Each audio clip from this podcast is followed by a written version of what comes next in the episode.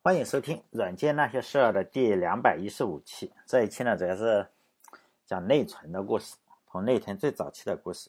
上一期呢是讲的晶体管的历史，结果呢就有人留言问我：“哎，晶体管是怎么造的？”说实在的，我不知道怎么造的，因为我这个也不是什么科普节目。晶体管至于它现在是怎么做，比如说有人问我，像 AMD 的锐龙，或者是英特尔的 i7 这个 CPU 里，这个晶体管是怎么做出来的？我是一窍不通的。说实在的，我不认为目前咱们中国人，呃，能完全搞清楚现在主流的 CPU 是怎么造出来的。比如说 AMD 或者是英特尔，应该是都不知道。如果能搞的话，早就去自己搞了，还能申请一大堆钱。我认为你申请一大堆钱肯定是不成问题。如只要你会造，我认为像 AMD 的锐龙啊，或者是英特尔的 i7，肯定有一些他们永远不会跟别人说的这种特殊的机密。也就是人家的核心技术了，肯定是不会透露的。所以呢，也不要问我特别类似于这样的技术问题啊。i7 怎么造啊？我要是知道，我早就去造了，还用白天去开出租车，晚上去跳钢管舞为生嘛，是吧？早就去造 CPU 了。所以呢，这期主要是讲内存的故事。所以，如果你不小心听到了，然后你来问我，哎，怎么去造 DDR4 或者 DDR5？现在好像是 DDR5 就要出来了，是怎么造出来的？呃，就是说你来错地方了，这个是我不懂，因为我只是讲最早期与内存相关的故事，与怎么造内存啊是没有关系的，我也不懂怎么造内存。讲这个故事呢，实际上是有点长，因为任何一个东西，它不可能是一个天才然后就拍拍脑门就想出来了，造内存也是这样，得要有需求啊，要有资金，还有人才，这三个是缺一不可的。如果是说只有需求和资金，但是没有人才的话，最后就是你花很多钱，什么也造不出来，就造就一大批富翁。这种情况可能在其他国家很多，像美国可能会很多，就大家就骗国家投资嘛，然后装进自己的腰包里去了，然后你就看他不停的申请国家创新项目，然后是吧，钱都去自己包里了。就是说没有人才，如果没有资金的话，呃，只有人才和需求，这就是大家应该都知道，一分钱难倒英雄汉嘛，呃。像我在以前就两百期左右的时候讲那个阿塔纳索夫造电脑的时候，就是没有钱，所以呢，它的内存是用电容做的，就是只能凑合，因为你没有钱嘛，人家都用，是吧？都用电子管，然后你就只能用一个这个，呃，什么东西？呃，只用电容去做。所以呢，如果有资金和人才，但是没有需求的话，就会造出一个什么昂贵的玩具，就好像是，呃。我们这里有个荒野里，然后修了个电动车的充电站，然后就任凭风吹雨打。为什么？因为没有没有电动车，然后那个电动电动车站都修得很豪华。后来草都长出来了，从这个水泥这个缝里面然后长出来。就是你确实有钱也有什么，但是没有需求。所以到内屯的时候，就这三个方面确实都有了，就是可谓是天时地利人和，就又有需求，又有人出钱，还能够。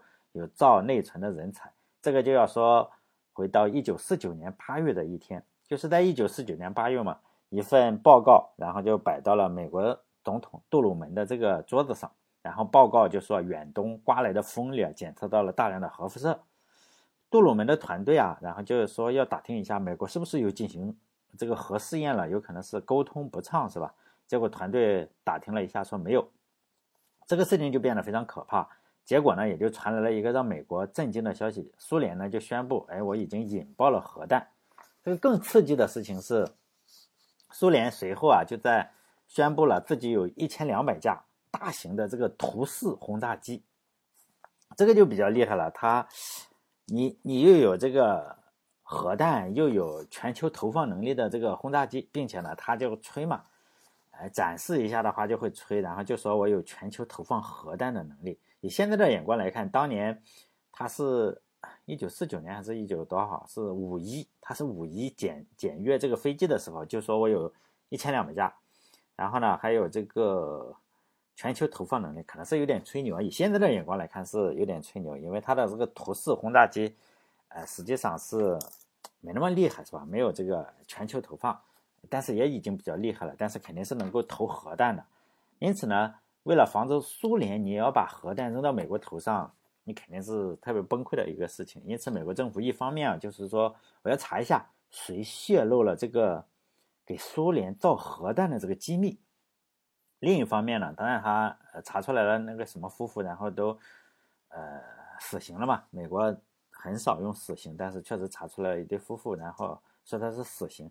但后来的话，很多年之后，这个苏联倒台之后揭秘啊，可能是有那么点事情。至少那个人的老婆，我忘记他名字了，他老婆确实是参与了这个呃间谍的行为。你说是不是偷过去了？也不好说，这个东西真是不好说。但是人肯定是死了。另一方面就是说，一方面是查间谍，也就是那时候叫麦卡锡主义嘛，这个人不讲了。另一方面呢，就是你要有反制措施嘛。现在核弹已经造出来了，轰炸机已经能够，呃，飞到美国的上空来。最好呢，就是说你轰炸机进入美国领空之前，我就检测出来。呃，对后者来说啊，就是说我要建立一个类似于现在的叫，呃，对苏联进行监控，飞机进行监控，就是反导弹这个雷达雷达的报警组织。那报警系统吧，这个肯定就需要一些电脑一样的东西。于是呢，美国政府就把这个工作，你得找人去做嘛。政治家呃想出了这个点子，让让让人去做，他们就找到了麻省理工，然后找了个叫乔治瓦利的教授，但他的名字就叫乔治瓦利，看看说你能不能搞出点事情出来啊？他是个副教授。当时呢，这个瓦利教授，瓦利好像是一个呃一个动画片里的那个。那个收垃圾的那个也叫瓦利哈，乔治瓦利教授。当时呢，还有一个学生，毕业的学生叫杰伊弗雷斯，呃，他正在从事另一个项目，那个项目的名字叫旋风计划，是与飞机相关的。那个项目已经花了四百万美元。因为这个杰伊弗雷斯呢，好像杰利弗雷斯通吧，啊，杰利弗杰伊弗雷斯，我翻译的啊，他就非常的能说会道，然后技术水平还是非常非常高的，就是与政府的关系都非常好，类似于。有点类似于像这个冯诺依曼小号的冯诺依曼，他没有冯诺依曼那么厉害。他想干的事情啊，基本上是可以从政府拿来很多钱，而且呢，他完成的都不错。就这种正循环吧，就叫正循环。就你给钱的话，他就干的活还好，政府就很高兴嘛。下次要钱的时候就会相对比较好申请。于是呢，他的活是越干越好，这个钱也就申请的越干越多，政府都是闭着眼给钱。所以呢，这个杰伊弗雷斯比较厉害。因此呢，花了四百万美元，他就搞出来了一个特别厉害的飞机。就是不太好的是，二战结束了，他这个飞机啊，实际上并没有真正的上战场，而是一个水上飞机，在水上可以起降的。所以呢，他就经常拿他设计的这个飞机，就是完成一些比较高难度的动作，就是取悦别人嘛。就说我这个飞机确实很厉害，在水上起飞的。然后空军的领导，可能就空军方的人就觉得比较开心嘛，就就就让他当了一个。空军航空部门的一个负责人，因为他干活干得很好，他就在空军航空，呃部门一个负责人，正好他就没事干嘛，因为飞机造出来了，二战结束了，他只能找一些自己的一个项目来干，呃，于是呢，正好那个时候他看到了计算机，他就申请了一笔钱，他觉得他改进一下设计飞机的整个流程。当年的飞机是先设计出来，你要再去飞一下试试，如果不行的话，我就再拿回来改一改嘛，这样就比较费钱。于是呢，他就。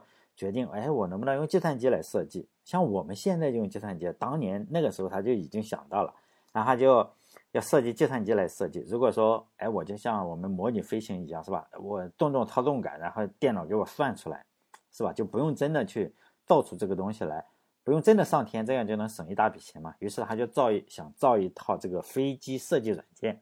就在模拟飞机的时候，他就遇到了这样一个比较大的困难，就是以前的电脑啊。就好像 ENIAC 或者什么都是用纸带输入啊，或者什么，就是说你这样输入以后，你等半天嘛，等一会儿算出结果来，或者是你算，呃，导弹的这个弹道也好，你就先算出来，以后再说。上战场的时候你就查表，但这个飞机不行，因为你你这样动一下操纵杆，你需要马上的把这个，呃，数据反馈给电脑。比如说，我们如果大家玩过这个模拟飞行，微软有一个飞机的模拟飞行，有些人正好飞十二个小时。盯这个电脑，我见过这种人。电脑实际上是要马上反馈出这个结果。呃，当时电脑是没有这个功能的，有点像现在咱们玩这个可能啊哈，像玩这个微软的这个模拟飞行一样。于是呢，接下来的问题就是说，哎，我如何先要造出一台符合他这个要求的电脑出来？于是呢，在一九四六年到一九四九年之间。他申请了每年一百万，他要造这个电脑，就是要做这个飞机设计软件。以他的能力的话，他第一年就模仿出来了一台 ENIAC。当年可能是知识产权也不太严格，加上这人也很聪明，是吧？几下他就把这个电脑模仿出来了，仿制的埃尼亚克呢，但是不能够实时的对这个呃操纵杆进行反馈，就他自己仿制了一台，他就分析了一下原因，觉得是内存不行，因为当时的内存读取太慢了，你动一下的话，它可能哎整个的速度是不行的，就完全没有办法用。因此呢，他对这个事情就卡住了嘛，就对这个事情感到非常的困扰。就他的老师啊，就前面我说的，哎，这个麻省理工的是吧？老师就来拜访他，就说，我这个搞了一个雷达，就是说要实时的监控啊，苏联的飞机万一来扔核弹，你能不能跟踪一下？他就想了一下，这个人想了一下，说这个目前肯定是不行，因为我现在啊，目前正做的这个项目跟你这个是一样的，有相同的问题。模拟飞行的话，是一秒钟，它是说要对九十二个独立的变量进行反馈，但是呢，内存太慢，速度还行，CPU 还行，内存的太慢，不能实时反馈。这个和雷达是一样，如果苏联的飞机来了，呃，可能收到这些信息了，但是你半个小时之后才算出来，是吧？核弹有可能都投下来了。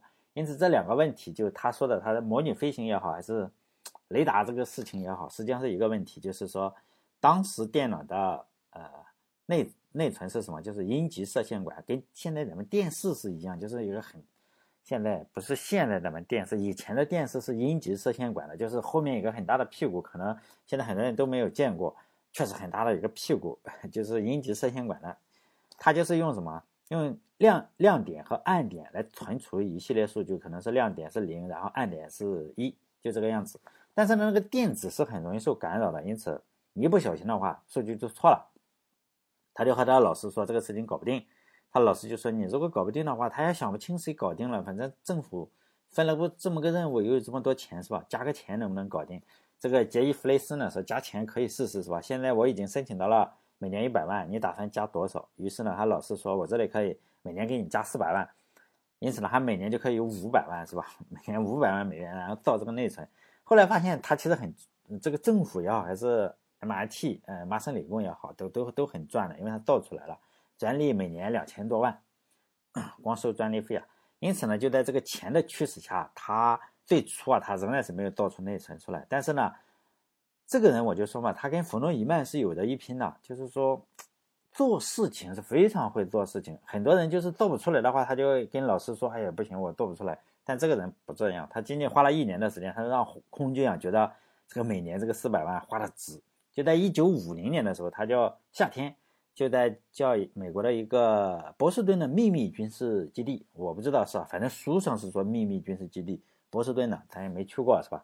他叫汉斯科姆空军基地，就是说他用了一台二战时期的雷达，然后呢，让这个在这个空军基地上空说你起飞一架这个轰炸机嘛，然后这个轰炸机起飞了，然后他就用他这个雷达去跟踪这个飞机，后来呢，可以对这个。轰炸机跟踪多久、多长时间呢？不好说，反正能跟踪十英里左右，并且模拟算出了，如果我要拦截这个飞机的话，应该是在哪个时间，然后发炮弹上去啊，发导弹上去这样，就类似于拦截时间算出来了。用咱们中国的话说来说，就是先先做了个初次的这个演示，然后呢，空军觉得，哎，这个钱没白花，是吧？就说你能不能再继续研究一下？来飞机肯定不止一架来嘛，你能不能同时跟踪几架？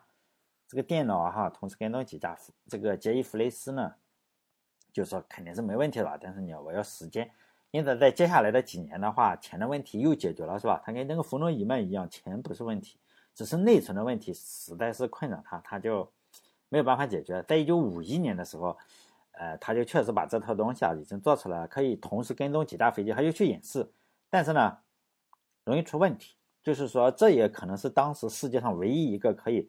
实时反馈的系统就是不稳定。飞机来了，我确实可以跟踪，但是呢，由于这个内存是这个阴极射线管的，它运行一段时间以后啊，你只要稍微一错，是吧？数据只要错了，我们就知道我们电脑死机了。它这个是飞机跟跟丢了，是吧？跟错了。因此呢，这让这个科研团队十分的灰心，就觉得肯定是做不出来了。因此，他的团队里又离职了不少，认为这个问题可能是目前是没有办法解决。但最后还是这个杰伊弗雷斯嘛，这个人很厉害，呃，他自己来处理嘛，反正他自己是负责人。于是呢，他就尝试各种方法去去去去去处理，看看能不能用电场呀或者磁场来记录整个的数据，就是电场和磁场。于是他找到了一个新泽西的朋友，他的朋友啊，这个朋友是什么？做陶瓷的，陶瓷专家，也开公司的。他开公司是什么？当时电视比较的流行嘛，比较的高科技哈。当时就生产电视机上呢叫铁阳体阻抗变换器。这个变换器呢，就是说可能是用电流啊产生磁场，然后产生磁场就行，就比较简单。但是呢，这个。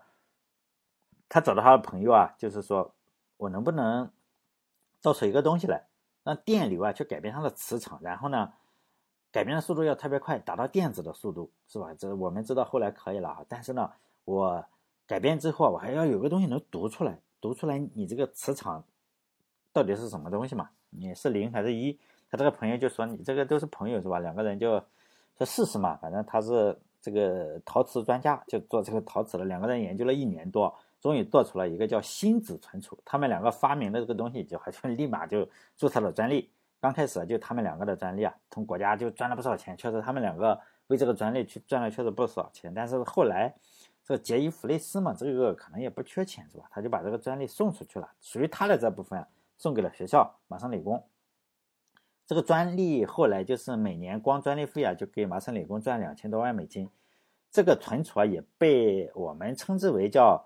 随机存储器，就现在我们内存仍然叫随机存储器，就这个人发明的，就这个杰伊·弗雷斯，就这个非常厉害的这个人哈，找了一个他朋友陶瓷专家，所以你什么样的人就找什么样的朋友是吧？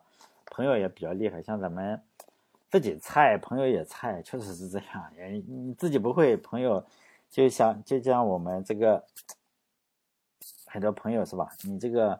自己吹牛，然后找群朋友一起吹牛，然后加个微信群，哇，全是全是一群只吹不能干的。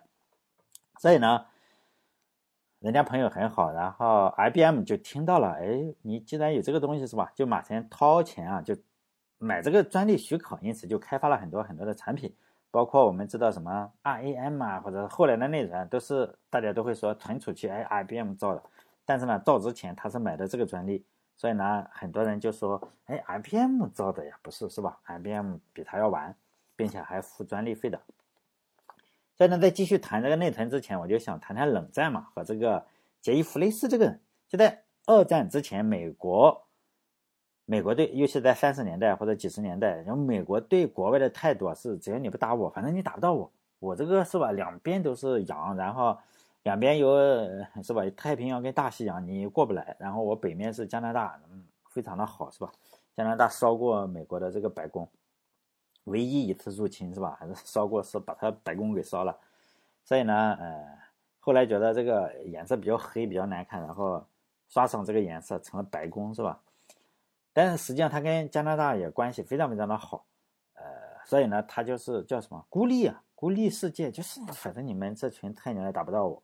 你这个开过两个太平洋也很大，然后大西洋也很大，是吧？所以呢，自己想干什么就干什么，就是说，美国都是一些低头赚钱的什么民企，就是非常大的民企，因此就根本没有想过要打二战。只有打了之后啊，他们才想到自己，哎，我这些民企到底能为国家干点啥？反正已经宣战了，是吧？可以说，美国是靠民企打赢了二战，然后德国是靠什么党企打输了二战。实际上，德国。嗯纳粹上台以后啊，就整理了国家的企业，变成了党企，纳粹党的党企，实际上比较菜。说实在的，比较菜。也正是因为这个原因，像本文的主人公啊，后来就是说他想到内存的方法以后，马上就注册了专利。他注册了专利，美国的军方实际上我们想，你军方 年年出钱给他，然后发明了这个东西，马上注册专利，实际上军方是非常支持的，不反对，就不但不反对，还非常乐意你这样坑我，是吧？你越坑国家的钱，他越爽。为什么呢？就是在一九四五年到一九八五年这四十年之间，就啊冷战期间，美国军方是全国撒钱，然后大概花了，有人统计过，我没有统计，哎呀没没数据统计，大概说花了三万亿，到了一大批的私企。但是美国的军方是不要这个股份的，就是说你造出来是你的，你花我的钱造出来还是你的。就说呢，你只要出时间出精力嘛，钱我钱的事情我来搞。就是甚至你只要造出来了，我就买你的这个什么东西嘛，买你的产品，包括现在仍然是这样。比如说那个特斯拉，它造这个，呃，不行了，说这个我这个 Space X，然后，说那个火箭嘛，就上天撑不下去了，撑不下去谁给钱呢？就是美国军方说你帮我是吧？你帮我送个太空站或者什么，我资助你几个，我签你十几个合同是吧？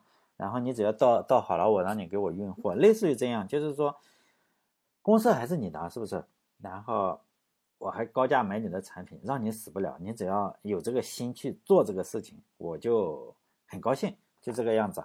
因此，美国军方是有两个非常非常有影响力的部门，一个叫国防高级研究项目署。就是叫 DARPA，以前我讲过这个东西啊，还有一个叫信息处理呃信息技术办公室叫 IPTO，这两个部门就负责撒钱嘛。就是如果大家以前听过我以前的项目，就知道，呃，我以前节目里经常提这两个撒钱的部门哈，全国大傻逼。然后两个部门呢，创造了很多很多的互联网，包括制造了鼠标，我们都知道图形图形界面的这个施乐公司。呃，他造的这个嘛，实际上这个国防什么研究所，他投了很大的钱，然后否则的话，比尔盖茨也好，还是乔布斯也好，你都不知道去抄谁。实际上那个东西，我们说，哎，它是属于施乐的，但实际上施乐是拿了人家的钱，是吧？拿了军方的钱，然后他就造了。还有说，呃，两个部门嘛，这两个部门还造就了一家叫 DEC 的公司。实际上我就是准备讲 DEC，但是后来我发现，突然讲 DEC 的话，大家就觉得，哎，为什么 DEC 的老板是不是有什么？是吧？与与政府有什么有一腿啊？是吧？为什么对他这么优惠？实际上，这两家公司的员工啊，呃，DEC 以前讲过微软的时候，DEC 出了很多做操作系统非常厉害的人，Windows NT 啊，就是 DEC 的原班人马，几乎是原班人马，然后被微软搞过去，然后造出来了 Windows NT。就 DEC 公司啊，它实际上是以就是。与本文是有点有很大的关系，确切的说有很大的关系。DEC 公司就是造内存的。这两期我实际上是本来想讲这个 DEC 的，但是我觉得突然讲的话，我说，哎，军方给了他一笔钱，然后 DEC 就出了。实际上这就会让人觉得，哎，为什么你要给钱？他是不是有什么皇亲国戚啊，还是什么什么美美二代啊什么的？不是这样，因为这家公司这个美国就这样，这个。研究项目署啊，还是信息处理办公室啊，就是这样，就给给你钱，然后让你出去办这个东西。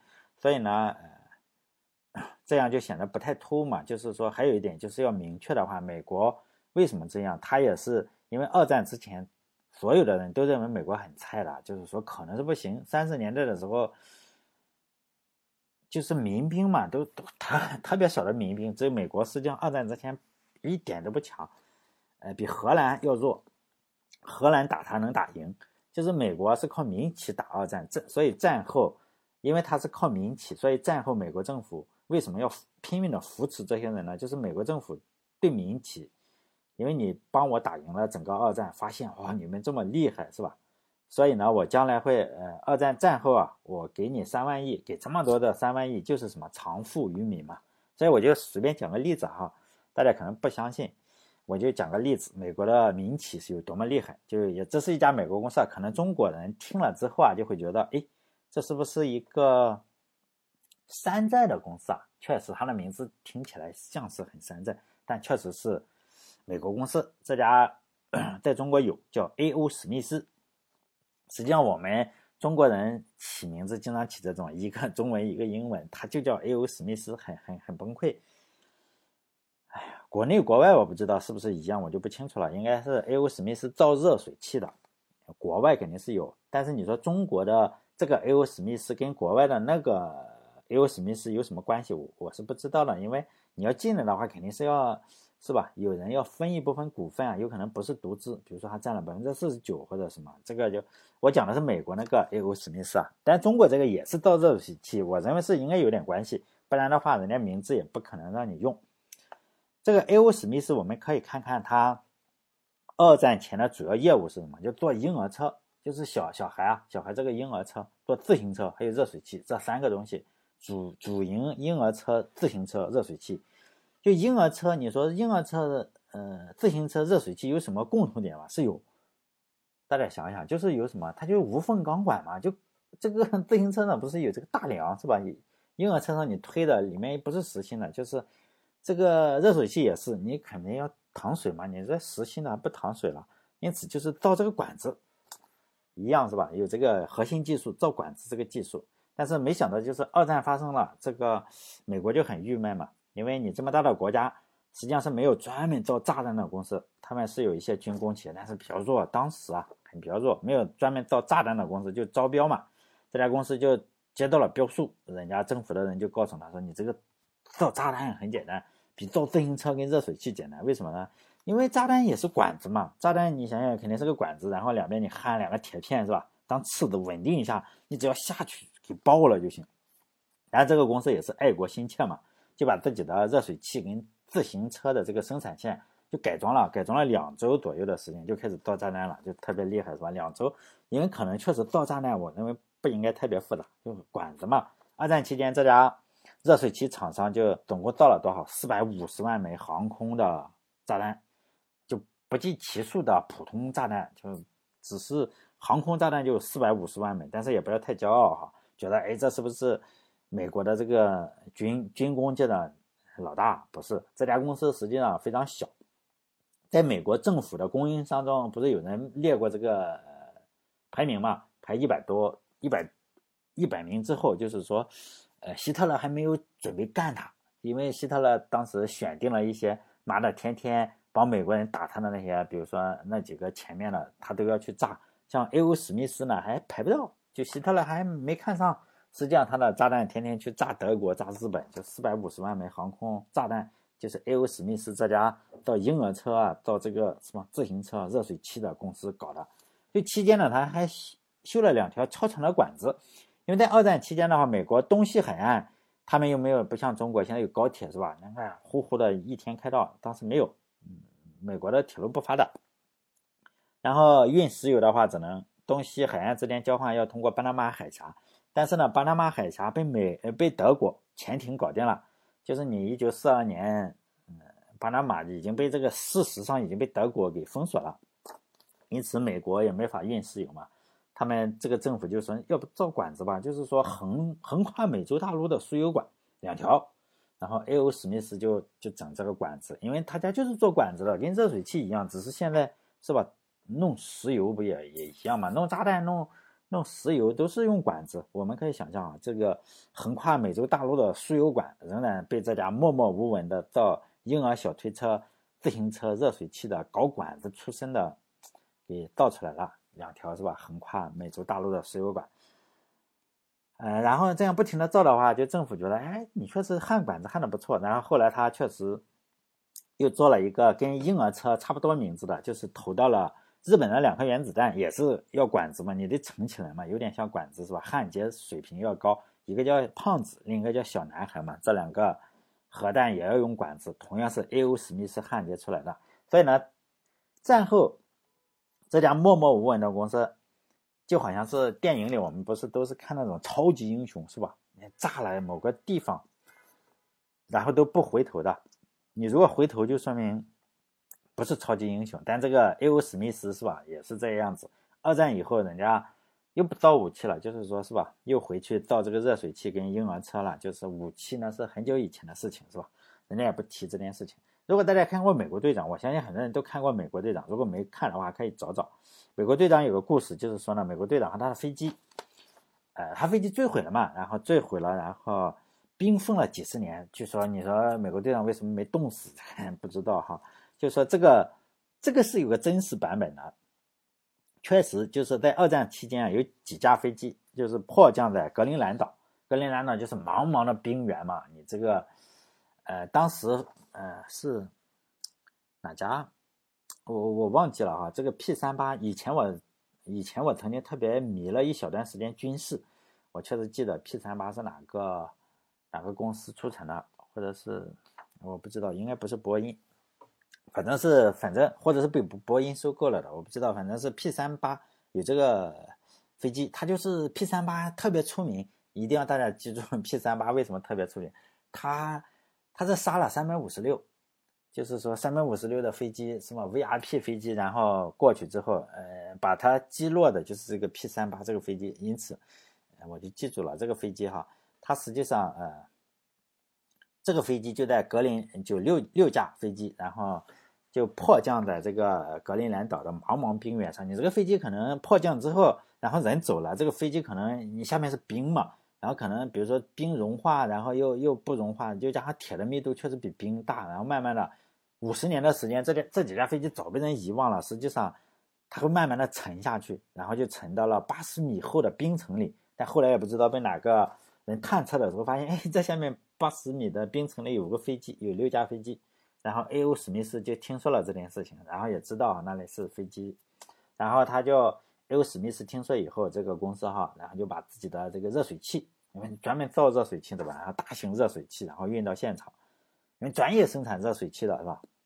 花了几个月时间，三四个月的时间，然后把这几架呃 P 三八嘛，像美国队长的飞机一样是吧？然后融化了，你冰嘛，你只能把它像这个海底捞火锅，你就加热冰嘛。加热了冰，它就融化成水，然后慢慢的你就融融化出来了。这几架飞机融化出来了，但是没有像美国队长演的那样，美国队长的飞机应该是被冷冻了以后马上起飞了。这几架飞机实际上没有马上起飞，然后他们把它挖出来以后，不是挖出来叫烫出来以后，然后就运回去修了一下。这几架飞机，因为它并不是说击毁的，而是迫降的，因此当时是没坏的，当时肯定拉回去马上就能飞。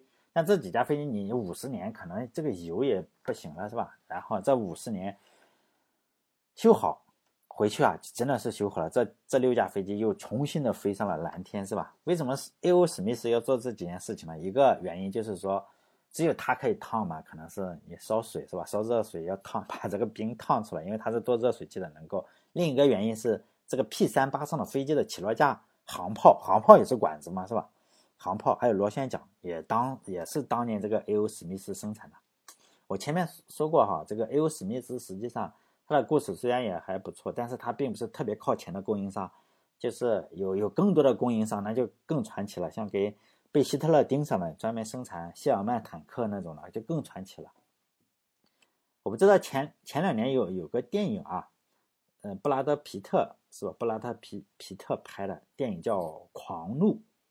就是有个场景，如果大家喜欢看电影的话，呃，布拉德皮特拍的，应该很多人帅哥嘛，应该去看看啊，《狂怒》。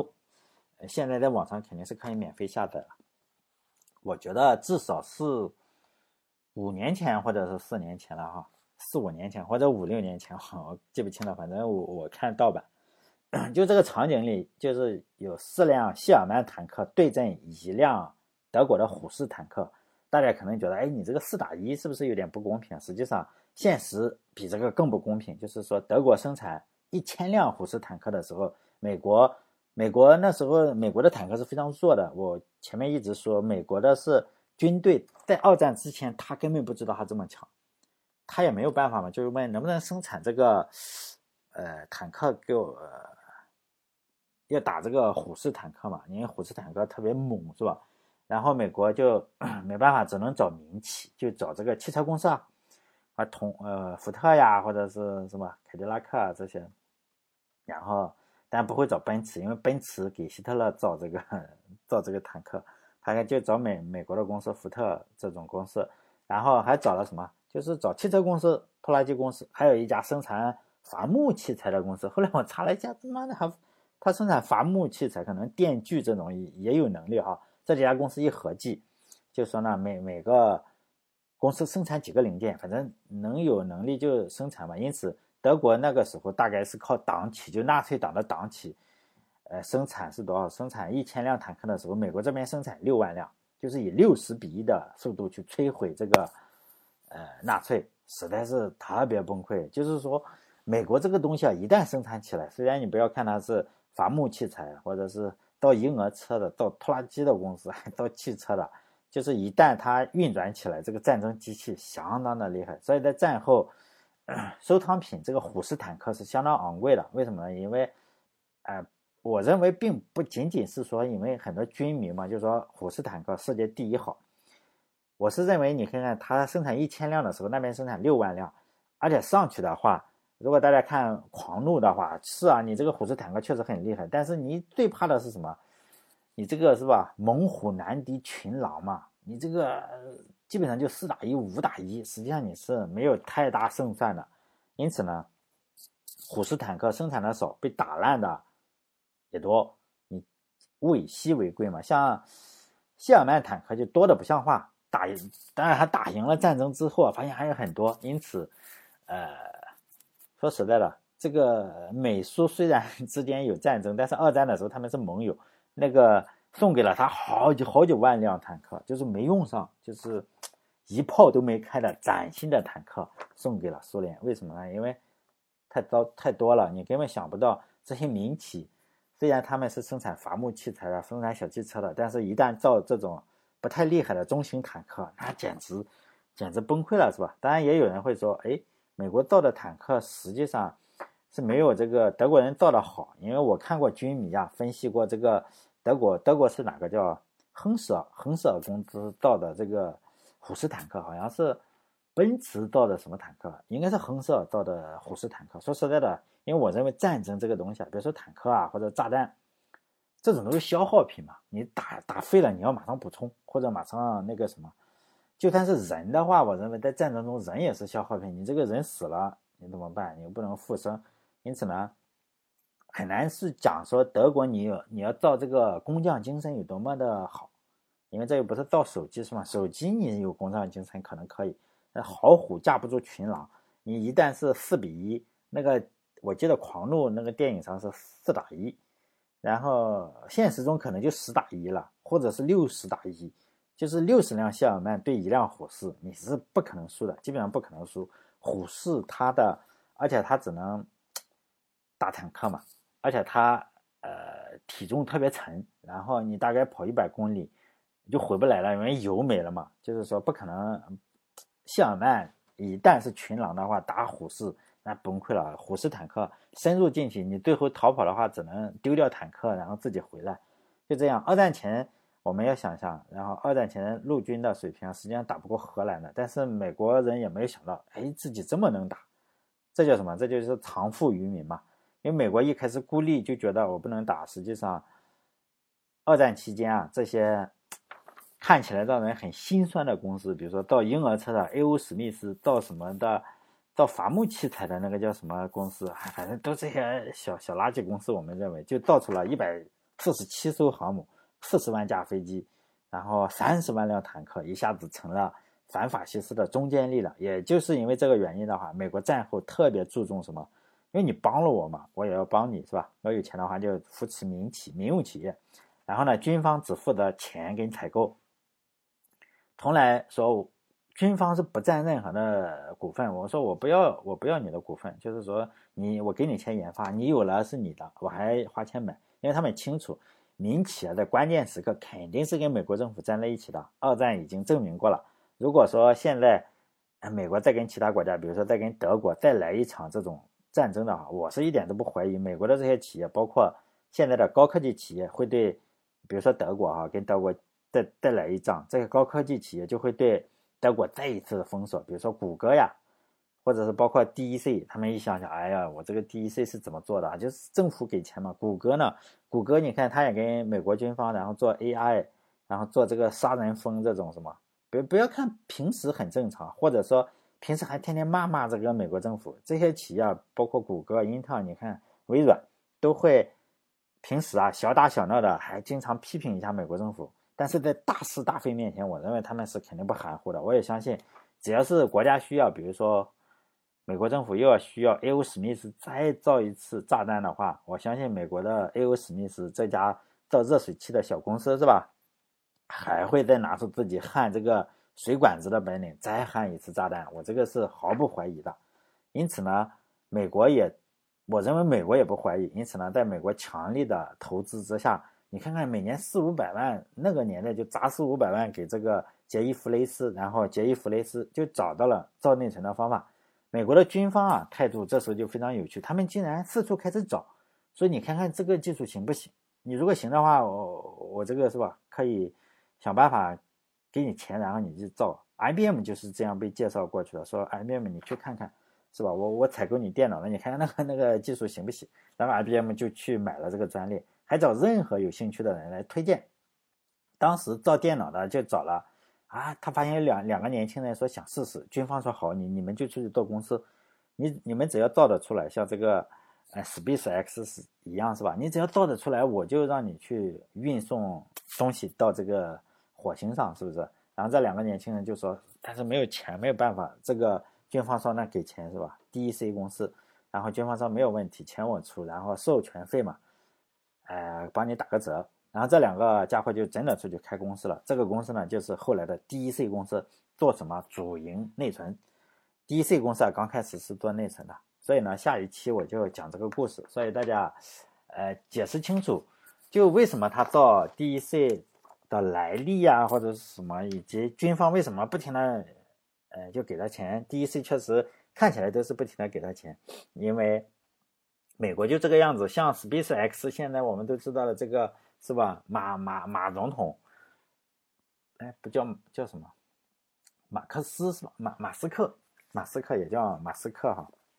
然后你看他的是不是跟军方有也有很大关系？就这样，这就是与送礼是没有关系的。我们可能在国家认为待久了，什么东西都送礼，实际上不是的哈。这个 D.C.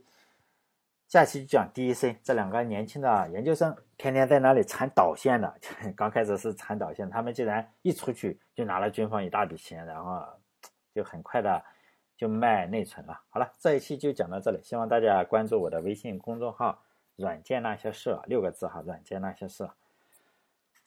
再见。